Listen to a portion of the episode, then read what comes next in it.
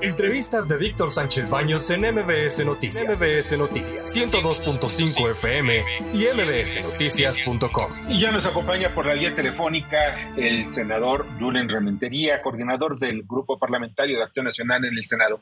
Julen, ¿cómo estás? Muy buenas noches. Hola Víctor, me da mucho gusto saludarte y saludar por supuesto a todo el auditorio. Oye, ¿qué es lo que va a pasar ya al final de cuentas con la ley, eh, con esta ley minera en el Senado de la República? Pues ya está hecha, ¿no? Pues sí, seguramente, ya sabes, se aprobó, hace unos minutos terminó apenas la sesión, una sesión muy larga en este tema, para modificar prácticamente cuatro artículos de la ley, pero que además en la modificación o la propuesta que venía como minuta de la Cámara de Diputados que aprobaron de manera fast track, igual que lo hicieron aquí, ¿eh? Porque hay quien dijo, no, es que aquí vamos a respetar los tiempos y vamos a turnar las comisiones y todo eso. Eso fue solamente una falacia, un engaño para decir que cubren las formas, pero por supuesto que no las cubren, porque apenas llegó, no tenía 24 horas y ya está aprobada acá, de que llegó de la Cámara de Diputados la minuta y ya está aprobada acá en la Cámara de Senadores. Pero en fin, ¿qué va a pasar, Víctor? Yo creo que no gran cosa. La verdad es que lo que dice ahí ya el litio era pues del, del, Estado mexicano, ya era estaba protegido por la Constitución, en el artículo 27 específicamente lo dice con perfecta claridad. Y si por el contrario, me parece que puede abrir la, la brecha para que haya incertidumbre en algunas áreas de inversión que se requiere tanto en nuestro país para poder generar el empleo que hace falta y que con esta reforma, pues francamente, no vemos que genere condiciones de certeza para que llegue la inversión que requiere el país. Así que yo creo, con sinceridad, que hoy con esta ley pues sí, le cumplen a un hombre, pero le fallan a todo el país y francamente yo creo que son malas noticias al haber aprobado esta ley para los mexicanos. Ellos venden mucho eso de que están a favor de la nacionalización. A ver, el litio ya es ya era del Estado, no había que concesionárselo a nadie, no era necesario hacerlo. El propio Estado mexicano podía decir a quién se lo concesionaba y a quién no y ahorrarnos estos mensajes tan dañinos para la inversión que tanta falta hacen para la generación de empleos. Sí, pero es un premio de consolación, ¿no? Porque no pasó la ley, la reforma eléctrica, pues entonces como premio de consolación, ahí va litio y se lo venden caro al presidente porque le dicen, mira, ya se aprobó, ya se aprobó lo del litio, nos vamos a quedar nosotros. Y la pregunta que yo hago, que el gobierno se va a meter de minero, va a tener una empresa paraestatal dedicada a explotar el litio.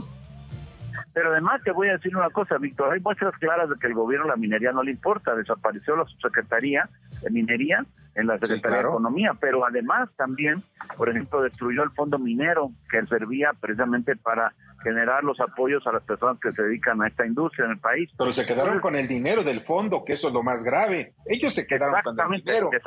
desapareció el fondo y el dinero no desapareció, nada más cambió de manos. De ser de los trabajadores, de ser la gente que tenía que ver con el tema, ahora pues se lo ocuparon en quién sabe qué, porque ni siquiera dan cuenta de eso.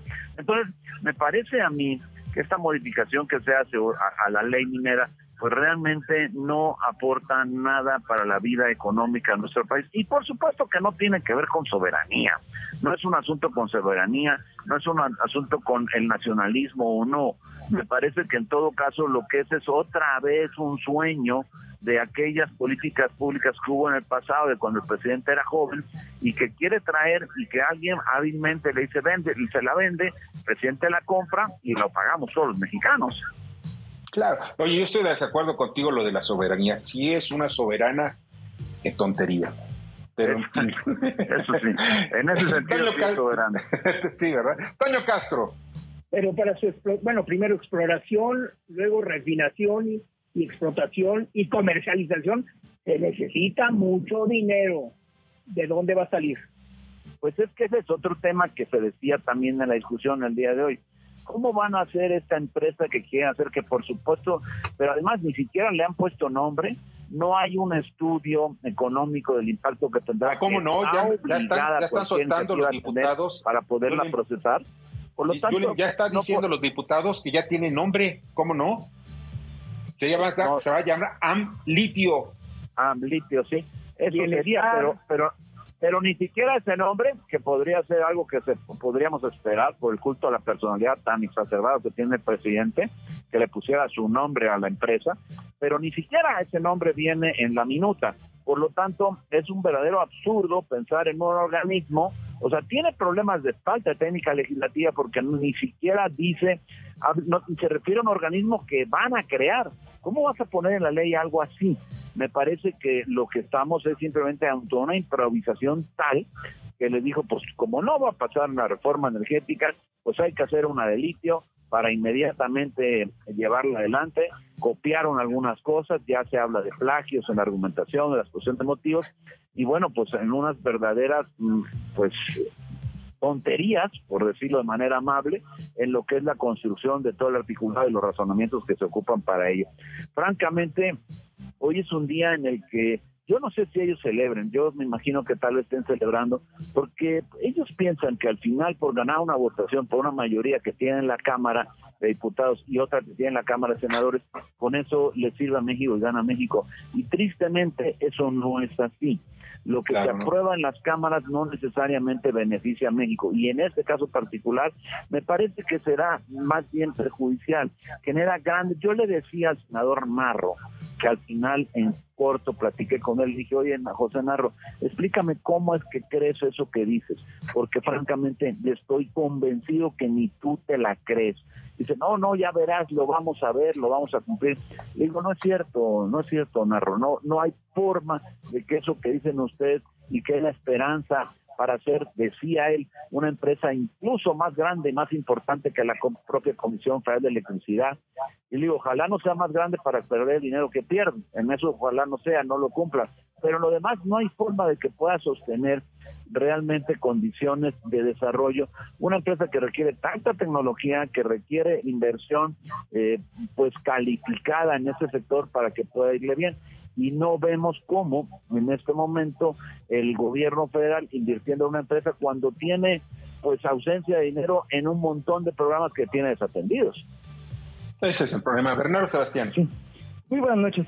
Y precisamente como ustedes están en todo lo que podría ser reformas, pudiendo de alguna u otra manera mejorar este proyecto y hacer algo que se hizo en las rodillas, algo profesional, pensando que estos yacimientos que mencionan tengan tanto éxito o tengan tanto, eh, no sé, litio como para que pudiéramos compararlo con, con Cantarel, eh, ¿qué propondrían ustedes para mejorar esta, esta reforma? ¿De qué manera podríamos hacer que esta reforma pudiera ser benéfica para México? Bueno, quiero decirte que ya son hechos consumados, pero si hablamos de lo que pudiera haber sido, pues yo creo que podríamos habernos dado el tiempo, ya no te digo de un parlamento abierto, ya sería un exceso pedir tanta clemencia para, para este asunto, pero por lo menos sí un tiempo para poder realmente llegar a acuerdos que permitieran si lo que queremos es que se garantice que el litio pueda estar en manos del gobierno, pues hacerlo bien, que no abra estas posibilidades a la confusión, a la incertidumbre, a otro tipo de minerales que los deja así. En una parte de la reforma habla de que se considerará al litio y demás, eh, este, ¿cómo se llama? Productos mineros o minerales, perdón, para poder este, declararse como estratégicos, dejando la puerta abierta para cualquier otra cosa que se les pueda ocurrir llegar a declarar como estratégico y entonces impidiendo cualquier tipo de concesión. Esto genera incertidumbre. Habría que corregir algunas partes. No son tantos artículos, son cuatro artículos que en realidad se podrían haber leído rápido, se podrían haber, eh, digamos, consensado alguna propuesta.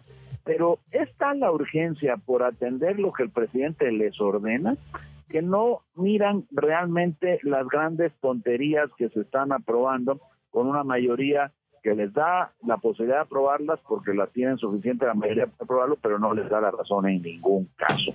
¿Y dónde van a sacar el dinero para indemnizar a las empresas canadienses propietarias de las concesiones que ya han invertido muchísimo dinero, ya llevaban un buen tiempo, cerca de 10 años, eh, invirtiendo?